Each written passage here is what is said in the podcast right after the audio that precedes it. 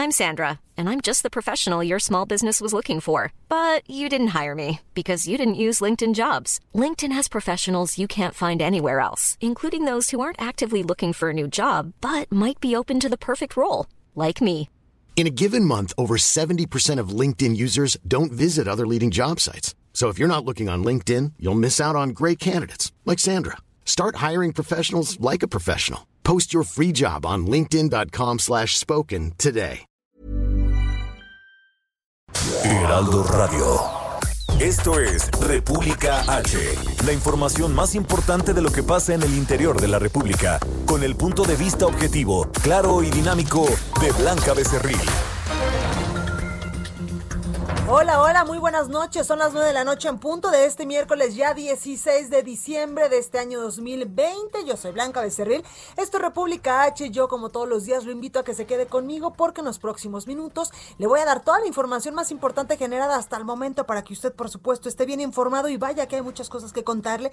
Y es que información que se ha dado a conocer esta noche, esto es información le digo de último momento, la CONASAMI aprobó el incremento del 15% al salario mínimo subirá a 141.7 pesos en la zona norte del país. El aumento será mayor, así lo ha determinado esta noche la Comisión Nacional de Salarios Mínimos, pese pues al voto en contra de los empresarios y a pesar de la crisis económica que pues nos ha dejado ya tantos meses por la crisis de, coronavirus, por esta emergencia sanitaria. Oiga, también hay información importante de cómo estamos eh, llevando a cabo eh, pues eh, las hospitalizaciones aquí en la Ciudad de México, también en el territorio nacional.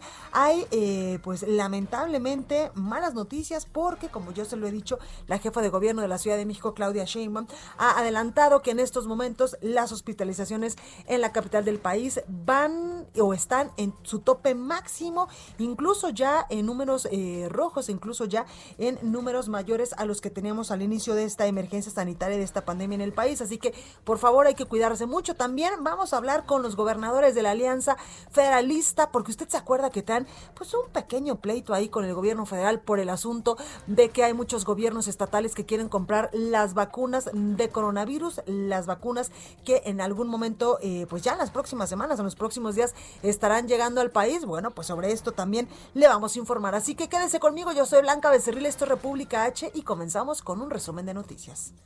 En resumen, el presidente de México, Andrés Manuel López Obrador, anunció que el secretario de Educación Pública, Esteban Moctezuma Barragán, será el próximo embajador de México en Estados Unidos, en sustitución de Marta Bárcena, quien solicitó ya su jubilación.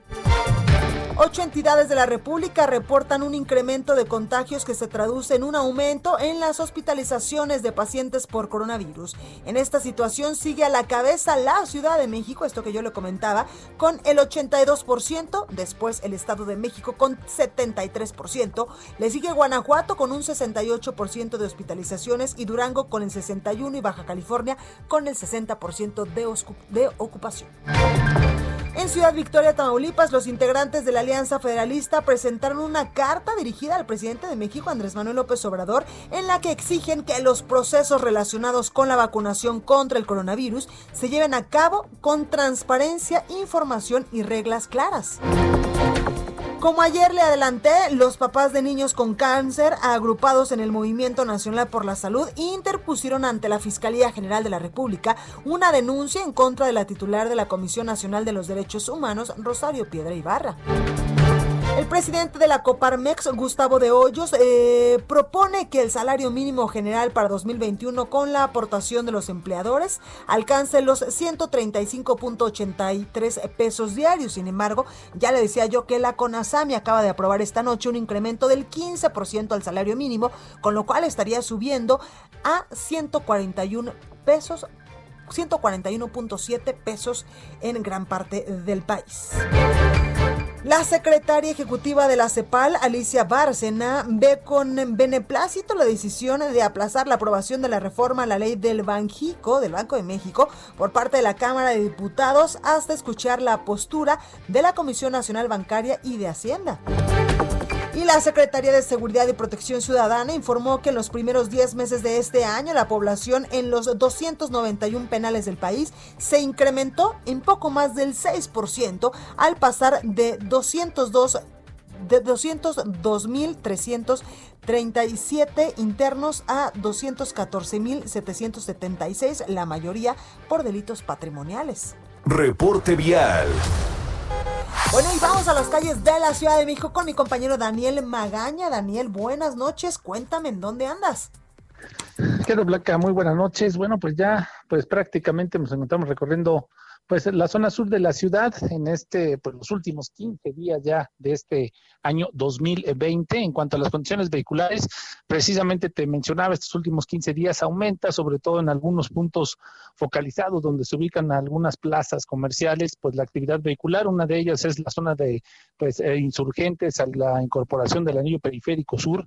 Esto, bueno, pues genera algunos conflictos para incorporarse en dirección hacia la zona también de Miramontes, así que bueno, pues hay que tomarlo con calma en el caso de que se utilice la zona del anillo periférico sur para trasladarse también hacia el viaducto Tlalpan. Sentido opuesto, mejores condiciones viales en el caso de que se trasladen hacia la zona de camino a Santa Teresa o bien hacia el óvalo de San Jerónimo. El reporte. Muy buena noche. Pues ahí lo tenemos, Daniel. Regresamos al ratito contigo. Continuamos atentos. Gracias. Augusto Atempa, buenas noches. Adelante. Blanca, muy buenas noches. Tenemos tráfico pesado sobre Insurgentes Norte, desde la estación del Metro Potrero hasta Indios Verdes. Pueden hacer uso de la Avenida Centenario como una alternativa o también la Avenida Instituto Politécnico para poder llegar al norte de la ciudad. En sentido contrario, Insurgentes presenta también muy buen avance para quienes proceden de Indios Verdes y se dirigen hacia la zona centro. Blanca, mi reporte. Ahí, ahí la información, Augusto. Gracias. Muy buenas noches. Buenas noches. La nota del día. Bueno, y comenzamos con la información porque yo ya le adelantaba hace unos minutitos que alrededor de las 8 de la noche de este miércoles, bueno, pues la Comisión Nacional de Salarios Mínimos daba la noticia de que ya había aprobado el alza del 15% al salario mínimo pese al rechazo de los empresarios. El salario mínimo general, el de la frontera norte y los profesionales tendrá un incremento del 15%, sin duda es una muy buena noticia eh, para el próximo año, pese al voto en contra del sector privado. Este miércoles se votó el aumento en la Comisión Nacional de Salarios Mínimos, mejor conocida como la CONASAMI, con la participación del sector obrero, el patronal y también con eh, pues la participación del gobierno. De tal forma que, escuche usted, el salario mínimo general pasará de 123 pesos con 22 centavos diarios a 141 pesos con 70 centavos todos los días. El de la frontera norte, este que aumenta eh, pues y que es un poco eh, pues más elevado, este aumentará de 185 pesos con 6 eh, centavos diarios a 213 pesos con 39 centavos todos los días. Por primera vez, el sector empresarial votó en contra de la resolución tomada en la CONASAMI, ya que en principio, pues el gobierno había propuesto un alza del 6% para la frontera norte y el 15%, eso sí, para el mínimo general en el resto del país. Después cambió la postura y decidió que fuera pues el 15% para eh, los mínimos en todo el país, es decir, lo homologó. Además de esto, se crearon dos nuevos salarios mínimos profesionales, el de los trabajadores o las trabajadoras del hogar y el de los jornaleros agrícolas. Esto también es una buena noticia. El primero será de 154 pesos con 3 eh, centavos diarios y el segundo de 160 pesos con 19 centavos diarios. Por supuesto que ya hay reacciones sobre este incremento del 15% al salario mínimo en el país y ya reaccionó la Coparmex y es que, como ya le digo, aumenta el salario mínimo para el 2021, dice la Coparmex que pone en riesgo a 700 mil empresas. Gustavo de Hoyos, presidente del organismo empresarial, pues alertó que podría aumentar el desempleo en los siguientes meses y pues hay que decirlo, en estos momentos lamentablemente el desempleo eh, eh, es un problema grave en el país a consecuencia de la emergencia sanitaria, porque lamentablemente con este confinamiento y con todo lo que estamos viviendo en estos, en estos momentos y desde hace muchísimos meses en el territorio nacional por, eh, por la pandemia, pues lamentablemente muchas personas se han quedado sin empleo, muchas empresas han tenido que cerrar y por eso es que Gustavo de Hoyos, presidente de la Confederación Patronal de la República Mexicana, aseguró que con el aumento del 15%, esto que yo le digo, al salario mínimo se abre el riesgo a que 700 mil empresas cierren en los próximos tres meses y por consiguiente, pues haya un aumento en el desempleo. Este miércoles, con el voto en contra de los representantes de los organismos empresariales, la CONASAMI, ya le decía yo, acordó aumentar el salario mínimo de 123 pesos con 22 centavos a 141 pesos con 7 centavos diarios a partir del próximo primero de enero de 2021. Gustavo de Hoyos, eh, el presidente de la Coparmex, Decía, con la falta de apoyos gubernamentales y ahora un incremento irracional, así lo calificó, al salario mínimo sin gradualidad ni lógica, se agrava el riesgo de que 700 mil empresas más desaparezcan en los próximos en los próximos meses. Bueno, pues ahí está la nota del día. El 15% eh, ya se fue, ya se aprobó para el aumento al salario mínimo, ya le decía yo, en todo el país, en la frontera norte, pues subirá hasta los 213 pesos y en el resto del país a 141 pesos. Bueno, vamos con más información que otra nota también del día, por supuesto, es la postulación de Esteban Moctezuma como el próximo embajador de México en Estados Unidos. Hoy lo anunció el presidente Andrés Manuel López Obrador en la conferencia matutina. Él dijo que eh, pues no dejará de primer momento o en, este momento inmediato la CEP porque hay todavía muchos pendientes, pero él será propuesto al Senado de la República, que falta que lo ratifique, como próximo embajador. La nota completa la tiene mi compañero Paris Alejandro. Paris, buenas noches, ¿cómo estás? Buenas noches, Blanca, amigas, amigos del Heraldo de México y es que tras la jubilación anticipada del Servicio Exterior Mexicano de Marta Bárcenas, el secretario de Educación Pública Esteban Moctezuma Barragán será propuesto para encabezar la Embajada de México en Estados Unidos a partir del 2021. Y como bien decías, en la conferencia matutina el presidente López Obrador anunció que enviará el nombramiento de Esteban Moctezuma para su ratificación en el Senado de la República y que después del cambio de gobierno en Estados Unidos con John Biden se va a solicitar el beneplácito para el nuevo embajador. Eh, reconoció la trayectoria de Marta Bárcenas como embajadora de México y por representar a México con dignidad y sobre todo en estos dos años de la administración de Donald Trump en la que entró en vigor el tratado entre México, Estados Unidos y Canadá, el llamado TEMEC, y bueno, dijo que la, la embajadora Marta Bárcenas tuvo un gran desempeño como como embajadora y que será nombrada embajadora eminente. Y bueno, el nombramiento de Esteban Moctezuma Barragán también dijo que no será de manera inmediata, que primero también tendrá a su encargo la, el, el reinicio de las clases presenciales en los estados que ya tengan semáforos de riesgo COVID en color verde y amarillo, hasta que eh, tengan este plan ya de regreso a clases en esas entidades que tengan ya los semáforos eh, verdes y amarillos. El secretario de Educación Pública, Esteban Moctezuma, podrá asumir el cargo como el nuevo embajador de México en Estados Unidos. Esta es la información que yo tengo. Gracias, Paris. Buenas noches. Buenas noches. Bueno, y hoy se reunieron los gobernadores aliancistas allá en Tamaulipas para hablar, evidentemente, sobre eh, pues la vacunación contra el coronavirus. Acuérdense que pues estos gobernadores han pedido o le pidieron al gobierno federal pues que también les dé chance de comprar vacunas. José Ríos nos tiene la información. José, ¿cómo estás? ¿Qué tal, Blanca? Buenas noches. Te saludo a ti al auditorio que nos escucha por el Heraldo Radio. Y pues sí, como bien comentas, esta tarde los gobernadores que integran a la Alianza Federalista exigieron al presidente Andrés Manuel López Obrador dejarse ayudar para que transparente la logística de la repartición de vacunas contra el COVID-19 en sus entidades. Esto mediante una coordinación realizada por el Consejo de Salubridad Nacional.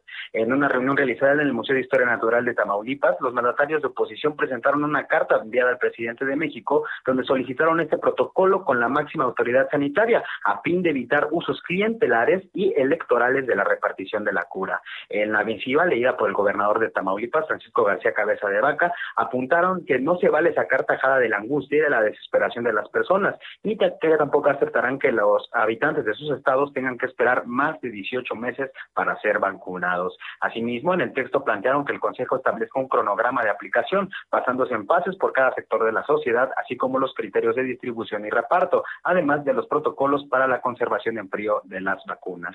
En el encuentro, el gobernador de Amaulipeco apuntó que esperarán una respuesta por parte del presidente de México ante esta misiva, si no, deberían de tomar otro tipo de acciones, mientras que su similar de Michoacán, Silvana Aureoles, recordó que es responsabilidad del gobierno federal asegurar la salud de los mexicanos. Y pues bueno, de manera eh, simultánea, mientras el presidente Andrés Manuel, Andrés Manuel López Obrador realizaba una gira en Sonora, pues destacó que no habrá ninguna eh, esquindad dentro de la repartición de vacunas y se aplicará de manera pareja. En el encuentro blanca, por último, pues también ahí la gobernadora de Sonora, Claudia Pavlovich Arellano, le exhortó al presidente López Obrador que también priorice al estado de Sonora para realizar la repartición de vacunas. Ese es el informe que te tengo, Blanca. Muchas gracias, José. Cuídate. Igualmente, seguimos pendientes. Gracias. Entrevista.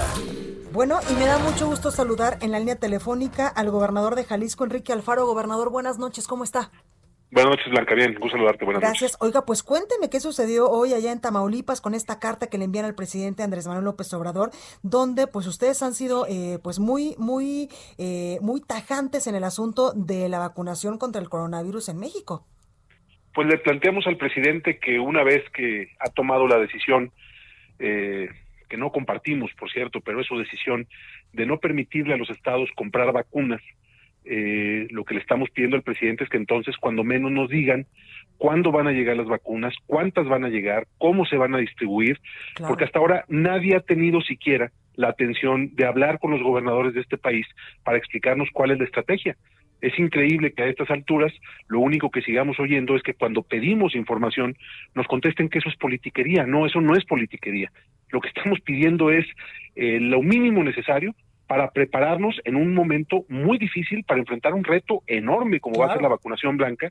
Y la verdad es que creo que ya estuvo bueno de esta respuesta simplona de que todo es política, de todo es politiquería, cuando lo que le estamos diciendo al presidente, oiga, presidente, queremos ayudar, explíquenos cómo va a ser, tenemos que ponernos de acuerdo, porque ya de por sí vivimos un año muy difícil con una terrible coordinación, o más bien sin coordinación con el gobierno federal, dejando a los estados solos para enfrentar la emergencia sanitaria, como para que a estas alturas la respuesta sigue siendo la misma. Es increíble, Blanca, pero puedo decírtelo por este eh, con información directa que el señor López Gatel ni siquiera nos toma las llamadas. Yo lo he buscado esta semana dos veces y ni siquiera es bueno para contestarnos, para dar la cara y para decirnos cómo va a ser este proceso. Lo que le decimos al presidente en la Carta Blanca es que si él decidió que no podemos los estados comprar vacunas, porque ya lo decidió, así lo anunció. ¿Pero por qué, pues gobernador? Evidentemente pues no nos dijo el por qué. Blanca, pues este, es, ¿qué te digo? eh, cuando el gobierno federal decidió que no nos dejaba importar y comprar pruebas, te acordarás tú, hace como nueve meses, pues dame una explicación racional de lo que pasó, pues no la hay. Pero, pero a ver, eh, no queremos ni siquiera discutir eso. Le decimos al presidente, está muy bien, no podemos comprar pruebas, pero entonces díganos cuándo el gobierno federal las va a entregar, cómo va a ser ese proceso, cuántas vacunas nos van a llegar y yo creo que cuando menos tendrá que haber un mecanismo de coordinación y que en lugar de haber una y, el hecho de que en lugar de haber una respuesta puntual lo que haya sea simplemente insisto esta respuesta que ya de veras ya chole con lo de que es politiquería pues lo que le preguntamos al presidente es ¿Qué tiene que ver con la política el que le preguntemos al gobierno federal cómo nos vamos a coordinar? Y también es su derecho, gobernador, y también... Eh, me, Es nuestra obligación, Blanca. Sí, claro. O sea, ni siquiera es un asunto de derechos. ¿Cómo le va a dar este tipo de información a, las personas que gobiernan? Eso es lo más importante, que lo que nosotros queremos es informarle a la gente en un momento de mucha tensión, de mucho miedo, de muchas zozobra. Y que todos queremos ser vacunados. Claro, y, y, que evidentemente, pues si el presidente dice que no se va a usar el tema de vacunación con fines políticos, pues las señales que vemos son en un sentido distinto, porque el hecho de tener a los estados sin información, lo único que está generando es pues malestar, es la sensación de que no hay claridad de hacia dónde vamos en esta etapa, insisto, tan complicada, eh, y cuando nosotros hemos puesto sobre la mesa que estamos ya preparados, que tenemos los congeladores, que tenemos el personal, que tenemos la logística lista, pues híjole, lo menos que esperamos es una atención para decirnos cómo, cómo van a hacer las cosas. Eso es lo que le pedimos al presidente el día de hoy, pues ojalá haya una respuesta seria y no lo que ha sido eh, durante todos estos meses de simplemente evadir eh, la responsabilidad y la obligación, insisto, de dialogar con los gobernadores de este país. Gobernador, ¿es con todos los gobernadores o solamente con estos 10 de la Alianza Federalista? ¿Sabe usted? Pues desconocemos. Yo este, no te sabría decir, Blanca, si es con todos. Lo que sabemos es que se definió con criterios que nadie nos ha explicado que iban a empezar en la Ciudad de México y en Coahuila. Sí. O sea, este, eh, bajo qué criterio se tomó esa decisión no lo sabemos y desconozco también si con los demás gobernadores hay alguna información. Lo que te puedo decir es que salvo Coahuila, que es parte de la alianza, los otros nueve gobernadores pues no tenemos idea de qué va a pasar. Y estás hablando, bueno, pues de estados todos muy importantes, pero en específico lo que más nos preocupa es que, que pensando en con un criterio racional que el mayor nivel de riesgo está en las grandes concentraciones urbanas, en las grandes ciudades, pues estás hablando de la segunda ciudad del país, Guadalajara, de la tercera, que es Monterrey, que no tenemos información eh, al respecto de las vacunas. Gobernador, bajo este contexto, ¿temen que pueda ser usado eh, políticamente o electoralmente este asunto de la vacuna y que en cierto momento se distribuyan más en estados donde va a haber elección a gobernador, por ejemplo? Pues es que es justo lo que queremos evitar porque aquí no hay mexicanos de primera y de segunda, no hay mexicanos que tengan prioridad por cuestiones políticas. Lo que esperamos es que haya un criterio sobre todo transparente, claro, objetivo y que nos y sobre todo justo, equitativo para poder garantizar que la vacuna vaya llegando eh, de una manera eh, homogénea a todo el país. Eso es lo que estamos esperando y es lo que exigimos, pero cuando lo único que tenemos es silencio de parte del gobierno federal, pues sí, lo que nos hace pensar es que están queriendo usar las vacunas con otros propósitos y me parece lamentable que las diferencias políticas el presidente las quiera manejar castigando a los ciudadanos, porque este, este asunto evidentemente pone en riesgo a la gente, no a nosotros los gobernantes. Claro. Oiga, gobernador, en este asunto, ¿cómo va Jalisco en las cifras de coronavirus? Bueno, como lo habíamos, eh, como el diseño que habíamos hecho en el Plan Blanca, nosotros, eh, a pesar de que estamos en un momento en el que van creciendo los, el número de contagios, hemos podido mantener un nivel eh, bueno, diría, todavía de ocupación hospitalaria. Andamos en el 31% de ocupación hospitalaria. creo que vamos a poder cumplir el objetivo que nos habíamos planteado de poder librar esta temporada de diciembre, que es eh, muy importante para la reactivación económica. Son semanas en las que los comercios y unidades económicas pueden recuperar un poco de lo que perdieron en el año. Y precisamente cuando hicimos, la, cuando aplicamos el botón de emergencia hace ya algunas semanas, justo lo que buscábamos era que con ese colchón que íbamos a ganar pudiéramos cerrar el año sin tener que suspender actividades. Entonces creo que vamos a lograrlo. Vamos bien. Ahí sí, un estamos en un momento eh, de crecimiento del número de contagios, pero todavía con un margen de maniobra eh, suficiente como para poder eh, resistir unos días más eh, con la dinámica que tenemos y si es necesario la semana próxima vamos a hacer la valoración para tener eh, o poder tomar medidas que nos permitieran este cortar cadena de contagios y prepararnos para el inicio del año que sin duda pues van a ser semanas difíciles. Claro, y precisamente sobre esto, gobernador, ¿hay alguna estrategia para esta época de sembrinas? El, el presidente ha dicho que por lo menos nos guardemos 10 días. Sí, evidentemente el llamado es a la responsabilidad individual, a entender que la medida que salimos ponemos en riesgo, eh, nos ponemos en riesgo y ponemos en riesgo a nuestra gente, eh, pero evidentemente, insisto, lo que queremos es aprovechar el, eh, la efectividad que ha tenido la estrategia en Jalisco para que también la reactivación económica sea una agenda de trabajo que camine, que nos permita también recuperar mucho de lo que se perdió el año. Fíjate, Blanca, a pesar eh, o más bien, además de que Jalisco es uno de los estados, el cuarto, para ser preciso, con la menor tasa de mortalidad y la menor tasa de contagios acumulados de todo México, además somos el primer estado, el primer lugar, perdón, en generación de empleos en el periodo de la recuperación económica. Entonces, hemos combinado bien eh, la agenda de cuidar la salud pública con eh, buscar reactivar nuestra economía paso a paso, y eso es lo que estamos intentando. Pero sí vienen tiempos difíciles, es la temporada de frío, hay una gran movilidad en la ciudad, hay mucha actividad, y bueno, pues esperamos que la gente eh, nos ayude eh, eh, haciendo o tomando, perdón, las medidas sanitarias adecuadas y que con eso evitemos o bajemos, disminuyamos el riesgo y podamos salir bien librados de estos días. Totalmente. Oiga, gobernador, antes de irnos a, un corte, porque la guillotina está por, eh, por cortarnos, eh, bien bajado, bien bajado lo del de, el balón en el tema del restaurante allá en Zapopan, que después de nueve meses de no salir, pues usted dijo, me voy a ir a comer tranquilo, y sus adversarios políticos, usted decía que, que lo tomaron mal. Y también quiero preguntarle, después de que deje la gubernatura, ¿sí se ve de director técnico de fútbol? bueno, sí, del video, pues fui a cenar eh, con mi mujer fuimos un rato, dos horas estuvimos y me tomaron un video cuando me quité eh, la mascarilla para comer. Eh, digo, la verdad no hay más explicación que eso. en Guadalajara están abiertos los restaurantes, eh, un restaurante que tenía las medidas adecuadas. Había música, a lo mejor eso es un ingrediente adicional, pero bueno, pues no hice nada prohibido. Eh, ya sabes que en estos tiempos todo se no, usa y además para... comer no podemos comer con el cubrebocas puesto. No, y, la verdad yo me siento muy tranquilo de haber sido durante todos estos meses, creo que también un ejemplo en el uso del cubrebocas, siempre lo he usado y, bueno, pues es parte de, de los tiempos electorales. y, bueno, del otro sí.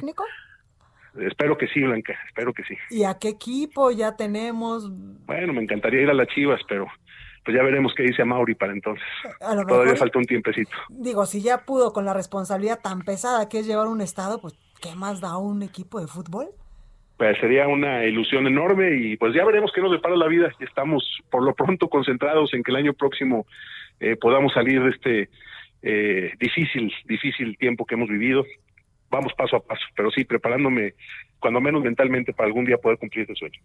¿Y sí, realmente es tu sueño ser director técnico?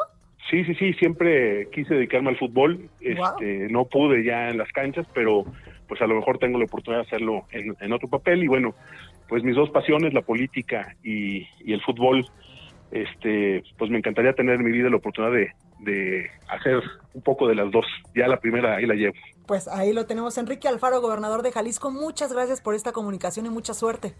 Al contrario, Blanca, gracias a ti por el espacio. Buenas noches. Gracias, buenas noches. Bueno, pues ahí el gobernador de Jalisco hablándonos de muchos temas y hasta de su sueño, que es ser director técnico de un equipo de fútbol. Ya nos adelantó que podría ser de las Chivas. Así que pues ahí está la información. Oiga, vamos hombre de corte. Yo soy Blanca Becerril, esto es República H. No se vaya, que yo vuelvo con más información.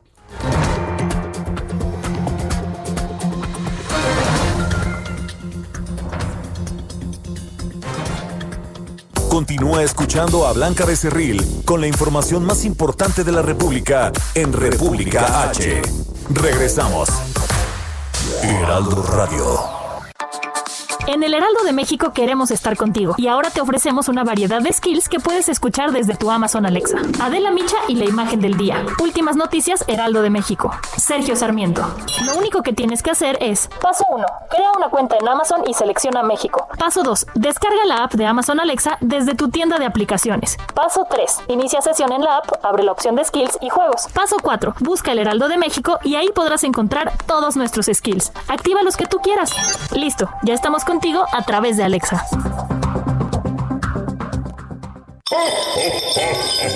El origen de Papá Noel está en San Nicolás, un obispo turco de los siglos 3 y 4 que era muy bueno y generoso con los niños. Su fama viajó por Europa y se le atribuyeron todo tipo de obras benefactoras y milagrosas, algo que no hizo más que aumentar cuando murió.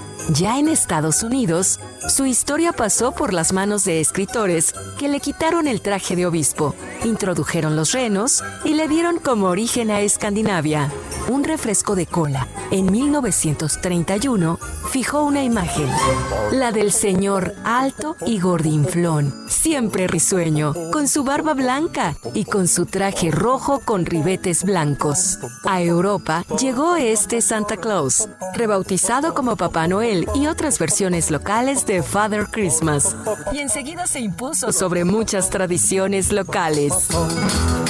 Vive intensamente nuestras tradiciones. El Heraldo Radio te desea felices fiestas. Donde la H suena y ahora también se escucha. Una estación de Heraldo Media Group.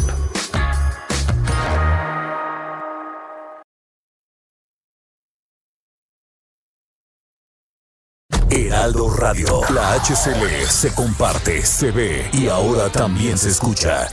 Estamos de regreso con la información más importante de la República en República H con Blanca Becerril, transmitiendo en Heraldo Radio.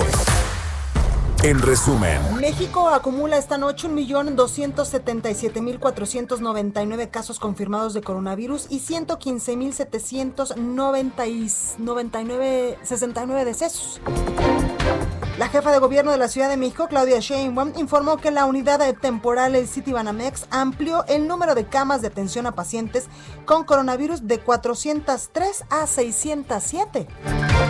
Penex informa que ha tomado la decisión de rescindir otros cuatro contratos a la empresa de Felipa Obrador, prima del presidente de la República.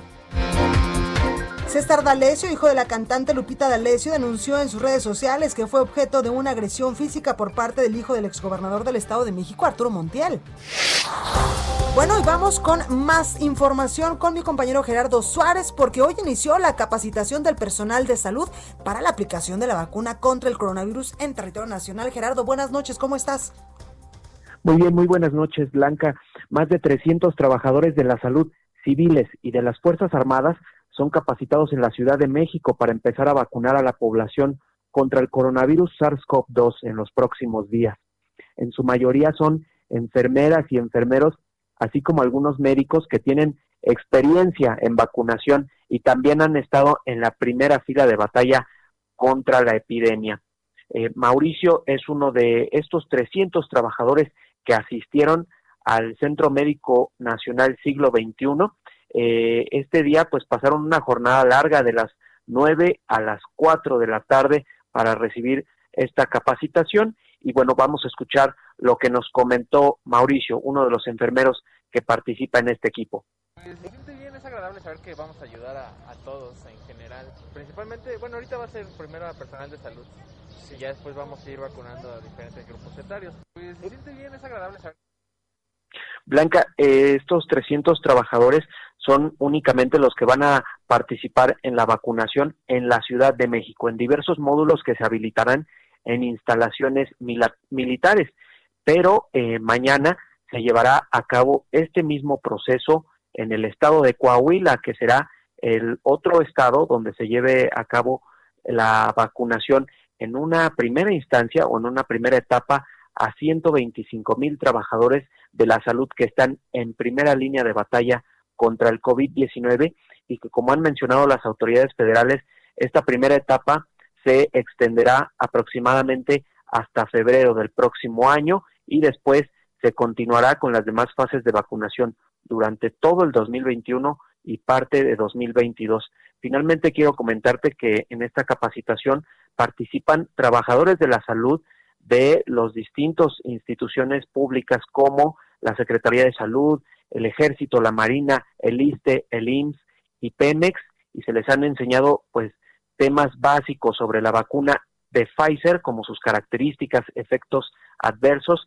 pero bueno, también comentaron que quedan algunas dudas que esperan se resuelvan en los próximos días, pues el viernes también habrá un simulacro para poner en práctica los conocimientos obtenidos este día. Pues este es el reporte. Hay la información, Gerardo. Gracias. Buenas noches. Gracias. Y Carlos Navarro nos tiene más detalles porque amplían la capacidad hospitalaria aquí en la Ciudad de México. Carlos, ¿cómo estás? Buenas noches, Blanca. Te saludo con gusto a ti al auditorio. Bien, la Ciudad de México va a ampliar la capacidad hospitalaria en medio de esta alza de internamientos por COVID-19 con 1.400 camas. La jefa de gobierno, Claudia Sheinbaum, informó que van a colaborar distintas instituciones, como la Secretaría de la Defensa Nacional, entre otras, las cuales podrían ya habilitar estas camas a partir del próximo 22 de diciembre. Escuchemos. No, al, al final van a ser cerca de 7.000 camas en total. Algunas, como dijimos, estaban eh, em, desconvertidas y se están reconvirtiendo y otras eh, se están ampliando. Actualmente el gobierno de la Ciudad de México reporta la existencia de 6.959 camas para atender a pacientes con el nuevo coronavirus, de las cuales 4.724 ya están ocupadas, o sea, el 68% de la ocupación hospitalaria. En ese sentido, la jefa de gobierno insistió en el llamado a la población para disminuir los contagios por COVID-19. Escuchemos. Eh, Obviamente, como lo he dicho, lo que necesitamos pues es que baje la curva de contagio. Hasta ahora nuestra orientación ha sido eh, en general a la población y obviamente eh, restricciones que hemos generado eh, en términos de horarios, tanto al centro histórico de la ciudad como a las unidades o como a las colonias que están en altos niveles de contagio, que son de primera prioridad para nosotros. En los próximos días, Blanca, se va a detallar la distribución de estos espacios para atender a personas afectadas por el nuevo coronavirus. Y como dato te comparto que tan solo en los últimos 10 días, entre el 6 y el 16 de diciembre, ha aumentado la hospitalización en casi mil camas ocupadas en solamente 10 días. Podemos decir que un promedio de 100 personas diarias están quedando en los hospitales por síntomas con COVID y están siendo atendidos. Y bueno, sigue a, a la alza y esperemos que la gente entienda por estas épocas navideñas donde se vienen posadas, eh, Navidad, fin de año y pues se ve el escenario un poco complicado, Blanca. Por supuesto. Pues ahí la información. Muchas gracias. Hasta luego, buenas noches. Gracias, Carlos. Y mi compañero Iván Saldaña nos tiene los detalles importantes desde la Cámara de Diputados, porque diputados aplicaron más de 21 mil pruebas de coronavirus. ¿Cuánto se gastaron? Iván nos tiene el detalle. Iván, ¿cómo estás? Blanca, amigos del auditorio, eh, buenas noches. Efectivamente, pues la Cámara de Diputados esta semana cerró su periodo ordinario de sesiones, lo dices bien, aplicando hasta el 8 de diciembre pasado 21.970 pruebas de COVID-19, estas llamadas PCR, a sus trabajadores, a los legisladores y al personal que cubre sus actividades, generando pues un costo de 21.3 millones de pesos. Esto lo transparentó el día de hoy la presidenta de la mesa directiva del Palacio Legislativo de San Lázaro, Dulce María Sauri Rancho, fue a través de una conferencia virtual de prensa que ofreció el día de hoy para pues hablar de este cierre de, de actividades del periodo ordinario de sesiones, precisó que esas cifras, estas 21.900, casi 22.000 pruebas, pues se le van a sumar otras que se van a realizar durante este fin de semana, entre el 12 y el 14 de enero, que se realizaron, perdón, más las que se van a realizar el próximo fin de semana, el 19, del 19 al 21 de diciembre. Blanca, con estas pruebas que se realizaron desde junio a la fecha, se permitió pues eh, disminuir los contagios en la Cámara de Diputados, señaló la presidenta de la mesa directiva, y es que hay que decirlo que durante desde junio hasta la fecha, pues fueron más de 300 personas las que se confirmaron como positivas a través de esta prueba, entre ellos más de 70 diputados. Y bueno, eh, tú eh, informaste en este espacio también un, lamentablemente, un diputado también que falleció a causa del COVID-19.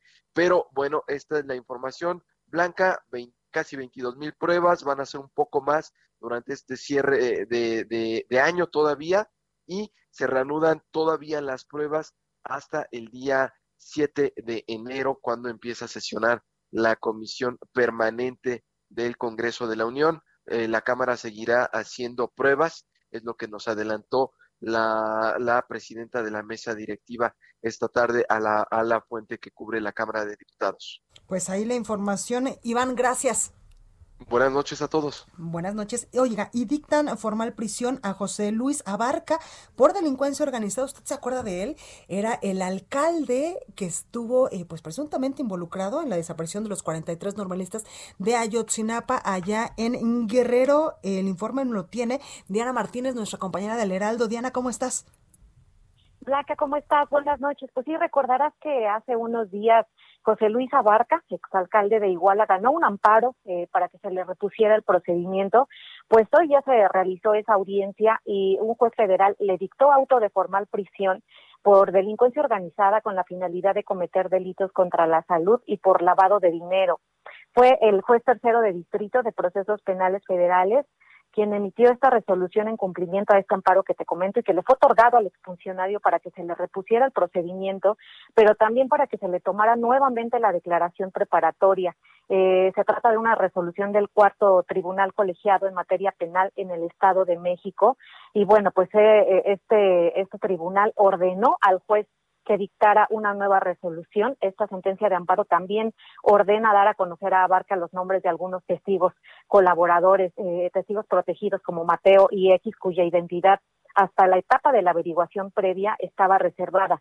Y con base en la decisión de los magistrados se realiza esta nueva audiencia en la que ya se abre un nuevo plazo constitucional, se le toma la declaración a Abarca, actualmente preso en la cárcel de máxima seguridad del Altiplano, y pues ahora su defensa puede impugnar nuevamente esta, esta decisión del juez a través de un recurso de apelación o de un amparo, Blanca. Pues ahí los detalles, Diana, gracias. Buenas noches. El análisis. Bueno, y hoy es miércoles, miércoles de platicar con Arturo Ávila, presidente de IBN, Via Analytics y experto en seguridad nacional por la Universidad de Harvard. Arturo, ¿cómo estás? Blanca, con el gusto de saludarte como siempre, con el gusto de saludar a tu auditorio. Y pues bueno, muy contento de poder platicar contigo como siempre, ya lo sabes. Y Arturo, pues es recíproco. Cuéntanos, pues, cuál es el panorama político para el 2021. Hay elecciones, hay 15 gubernaturas, se podrían, eh, pues, eh, amasar muchas más alianzas de las que ya estamos viendo en estos momentos. El PRI, PAN, PRD, todos juntos. ¿Qué pasa ahí? Blanca, pues fíjate que estamos muy interesados en el proceso electoral del 2021. Y bien Analytics, que tú conoces muy bien este equipo de analistas de datos, de científicos de datos, hicieron un análisis espectacular que se publicó el día de ayer justamente en el Heraldo de México. Y bueno, el escenario lo que contempla es básicamente tratar de entender lo que va a ser la elección del 2021, donde nos enfrentamos a la que ha sido catalogada como la elección más grande de la historia. Fíjate, van a estar disponibles en disputa 20.868 cargos locales, más la renovación de la Cámara de Diputados. Lo que más destaca, Blanca, en este escenario es justamente que eh, al parecer la fuerza de Morena sigue vigente y logra replicar el éxito que tuvo la elección de 2018, aun cuando el presidente López Obrador no va a formar parte de la boleta electoral de esta elección. De momento las encuestas, que es un análisis de todas las encuestas, parecen confirmarlo porque de las 15 gobernaturas que van a estar en disputa, la intención preliminar de voto, de acuerdo con varias casas encuestadoras, es que el partido del presidente aparece al frente de 15 estados, salvo en los casos de Nuevo León, en donde aparece en un empate técnico, en Chihuahua, en donde ocupan un lugar muy competitivo, y en Querétaro con una diferencia de cuatro puntos porcentuales. Así que, pues viene una elección muy disputada. Este, esta publicación lo que hace es un mapa político preciso de los estados, de los municipios, de las diputaciones y la verdad es que nos arroja un poquito el panorama de qué va a pasar en el 2021, estimada Blanca. Totalmente, y más porque pues va a ser un año atípico, eh, Arturo, tú que has eh, incluso andado en campaña, sabes que pues en este año 2021, con este asunto de la emergencia sanitaria del coronavirus, pues no se va a poder hacer campaña literalmente en las calles, ni andar, como dicen los candidatos, pues eh, a pie, tocando puerta por puerta, casa por casa, porque evidentemente la emergencia sanitaria no lo va a permitir. Entonces, va a ser un año atípico donde los candidatos y sus equipos de campaña se las van a tener que ingeniar para posicionar al candidato y sus propuestas también. Fíjate que acabas de tocar un tema bien interesante, Blanca, y creo que se abre una gran oportunidad para que los candidatos aprendan a poder transmitir los mensajes políticos sin el gasto tan exorbitante que generalmente se tiene en las campañas electorales. Esto le abre la puerta, por un lado, al escenario de que eh, los candidatos sean muy creativos, al momento de hacer campañas, que utilicen medios digitales que son más baratos, las famosas redes sociales, y por otro lado, a que no se dependa de estas grandes estructuras de movilización que generalmente le cuestan muchísimo a la democracia mexicana y que al final de cuentas no logran definir un voto claro. Es decir, la gente en el pasado eh, lo que hace es salir a votar a través de estas estructuras que van promoviendo el voto. Y en esta ocasión, con el tema de la pandemia, pues el Instituto Nacional Electoral tendrá que estar muy pendiente. ¿Para qué? Para que la gente, por supuesto, eh, vaya a votar, vaya a votar con sana distancia, vaya a votar cuidándose de la pandemia y los candidatos, por supuesto, utilizando el ingenio, que bien lo mencionaste, para poder hacer campañas que no expongan a la gente a que pueda contagiarse, Blanca, porque como lo sabemos, eh, la pandemia no va a acabar incluso con las vacunas en el corto plazo, es un proceso que estará terminando justamente cuando vengan las elecciones por ahí de junio, junio julio del, del próximo año. Totalmente, eh, totalmente, Arturo. Y también, eh, como ya lo hemos dicho, pues el ingenio, incluso del Instituto Nacional Electoral, que pues evidentemente va a ser el encargado de, sí, ser el árbitro de la elección, pero también hacer posible esta elección, donde incluso eh, el consejero presidente Lorenzo Córdoba nos adelantaba hace algunas semanas que ya están preparados con, con, con todas las medidas en materia de seguridad para llevar a cabo la elección en 2021. Fíjate que me, parece que no solamente tienen la oportunidad de implementar medidas de seguridad sanitarias, sino que es una gran oportunidad también, Blanca, de tratar de explorar la posibilidad del voto electrónico o el voto digital. Eh, si bien es cierto, hay mucha gente que dice que no, que porque puede haber fraude, que porque puede haber un ciberataque, yo soy de los que piensa que el voto electrónico bien manejado eh, bien programado, puede ser mucho más seguro en términos de seguridad que el voto convencional, puede ser mucho más barato e incluso en esa libertad de que sea libre y por supuesto que sea secreto, cualquiera que haya votado podría disputar un voto si es que no tiene el resultado que eh, arrojó en una votación. Entonces, creo que también se abre la posibilidad de tratar de que la gente eh, explore esta posibilidad que le pueda ahorrar muchos recursos al presupuesto de nuestro país y que pueda abrir la posibilidad de que, como en las principales democracias, la gente pueda votar desde sus casas. Totalmente, pues ahí lo tenemos. Arturo Ávila, como siempre, muchas gracias por este análisis. Blanca, qué gusto saludarte, qué gusto saludar a tu auditorio y por supuesto nos vemos la próxima semana con el gusto de siempre. Por supuesto, ya las vísperas de Navidad. Gracias, Arturo. Un abrazo fuerte, Blanca. Saludos a todo tu auditorio. Hasta luego. Bueno, y vamos eh, en estos momentos a enlazarnos con Julián Levarone, miembro de la comunidad mormona en Embavispe, Sonora. Julián, buenas noches, ¿cómo estás? Buenas noches, buenas noches a todos. Gracias. Oye, Julián, gracias por tomarnos esta comunicación. Oye, cuéntame, el presidente Andrés Manuel López Obrador, pues eh, anda ya en Sonora, donde va a realizar eh, pues esta gira de trabajo, que incluye incluso una reunión con, con pues con ustedes. Sí, es correcto. Estaremos inaugurando un monumento a, a mis primas que fueron asesinadas el 4 de noviembre pasado. Van a inaugurar este monumento eh, con el presidente Andrés Manuel. Sí, Bueno, vamos a retomar la comunicación con Julián Levarón porque lamentablemente la tecnología eh, en estos momentos, la señal no es nada buena, como usted lo acaba de escuchar y usted evidentemente merece que eh, pues tengamos el mejor audio. Vamos a, enlazarnos nuevamente con él. Ya no lo adelantaba, mañana van a inaugurar un, monumento pues en homenaje a estas personas que lamentablemente pues fueron literalmente asesinadas, niños y mujeres, hace ya eh, pues tiempo allá en Bavispe, en Bavispe, Sonora por, eh, pues evidentemente, se han dicho las, las autoridades por el crimen organizado, una masacre que muchos han denominado bastante, bastante, eh, pues, eh, deshonrosa para, pues, para el país, que el grupo o los, los grupos criminales pues ataquen de esta forma a mujeres y niños cuando usted no sé si se acuerde, pero antes había códigos incluso para los delincuentes donde no se metían con niños, mujeres ni, ni adultos mayores. Julián, ya te escuchamos mejor. Sí, claro. Ahí, ahí, se va a inaugurar en, en Bavispe el monumento a pues a la, a la inocencia de las víctimas. Mi prima Donna era una madre de 13 hijos. A ella, pues básicamente la le dispararon cienes, si no es que miles de veces a ella y a sus niños. Seis de sus hijos sobrevivieron, cinco de ellos todos baleados, dos de sus niñitos fueron asesinados y Cristina, la esposa de mi primo Tyler, fue asesinada y, y mi prima Ronita en, fue asesinada junto a cuatro de sus siete hijos y quemaron a su vehículo, les, les dispararon a estas pobres uh, mujeres y niños. Más de 3.500 disparos, más de 100 delincuentes.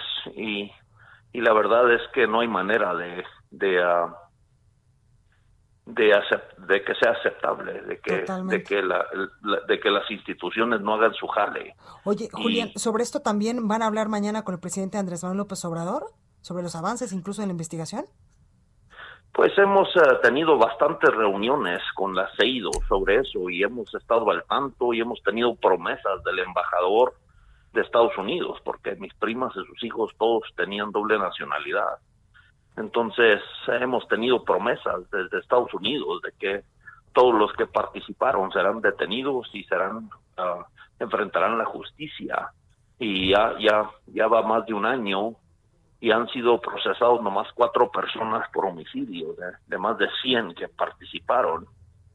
Oye, eh, Julián, y, con, y, obviamente, pues es muy lastimoso ver que, que en Estados Unidos acusan de narco al secretario de la defensa o exsecretario de la defensa y el presidente, pues están negociando con Estados Unidos para que sea liberado, junto con, uh, al parecer ahora andan buscando cómo traer a México a Genaro García Luna. Yo creo que lo, lo que hacen los narcos, este, pues el daño que nos hacen es, es mucho, mucho menor que el daño que nos hacen los que nos traicionan. Oye, oye Julián, y con el cambio de administración allá en Estados Unidos, con la llegada de Joe Biden, ¿esto podría cambiar y en vez de promesas podrían ser ya eh, pues acciones concretas? Pues no lo sé, yo no sé cómo seguirá la política, ¿no? Pero yo creo que la solución para nuestro país es la unidad de todos los mexicanos para poner contra la pared a la autoridad que no cumple, que no, no ha cumplido. Vivimos con casi el 100% de impunidad, son asesinados alrededor de 100 mexicanos todos los días y es imposible que sigamos aceptando que el voto sea la única voz que tenemos, de ir a solapar a, un grupo criminal, que es los partidos políticos y todas las instituciones.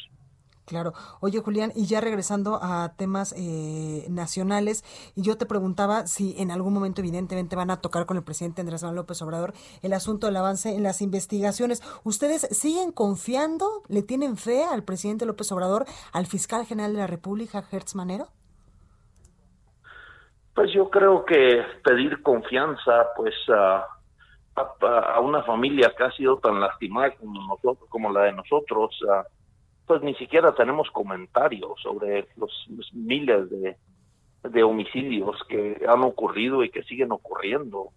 Entonces yo creo que la comunicación será meramente, bueno, pues nosotros aquí venimos a inaugurar un monumento a las víctimas para recordar siempre su inocencia y estamos unidos para, para protestar por ese derramamiento de, de sangre de niños y mujeres y y la verdad es que nosotros estamos ah, buscando cómo tener autonomía en nuestro municipio para, para tener voz y voto en cómo sigue funcionando la seguridad, porque el estado de Chihuahua ha fracasado estrepitosamente. Uno de los que participaron en esa masacre fue el director de seguridad pública de Janos. Y, y obviamente el día de esa masacre, el 4 de noviembre, pedimos los helicópteros de, de Chihuahua y de Sonora para ayudarnos a buscar a, a, auxiliar a los que estaban, que nadie sabía qué estaba pasando. Y, nunca llegaron y nos salieron al último con que no tenían combustible. No, bueno. Eso, es, eso fue una excusa, Julián.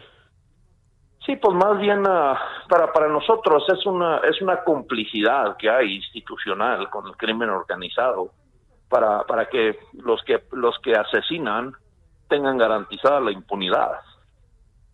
Oye, qué fuerte esto que nos dices, Julián. Oye, pues esperamos en verdad de corazón que mañana con el presidente Andrés Manuel López Obrador, cuando estará pues ahí con ustedes develando eh, pues este monumento, eh, pues puedan hablar y sobre todo que él les dé pues soluciones más eh, enfocadas en, evidentemente solucionar este caso y también pues ir avanzando a pasos agigantados porque eso es lo que se requiere en las investigaciones de esta de esta masacre que literalmente pues les arrebató la vida de muchos integrantes de su familia.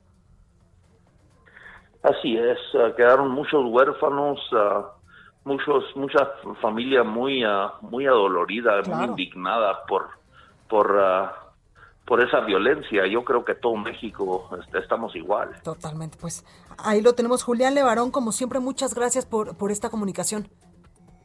Dios les bendiga, buenas noches. Mucha suerte, gracias. Bueno, pues hasta aquí, hasta aquí este espacio informativo. Yo soy Blanca Becerril, esto fue República H. Yo les espero el día de mañana en punto de las 9 de la noche. Por favor, de corazón, cuídese mucho, no hay que bajar la guardia. Acuérdese que en estos momentos eh, de diciembre es cuando podemos enfermarnos, así que por favor, cuídese mucho porque el asunto del coronavirus todavía va para largo. Esto fue República H, la información más importante de lo que pasa en el interior de la República, con el punto de vista objetivo, claro y dinámico de Blanca Becerril. Continúa escuchando Heraldo Radio, donde la H suena y ahora también se escucha. Una estación de Heraldo Media Group. Heraldo Radio, la HCL se comparte, se ve y ahora también se escucha.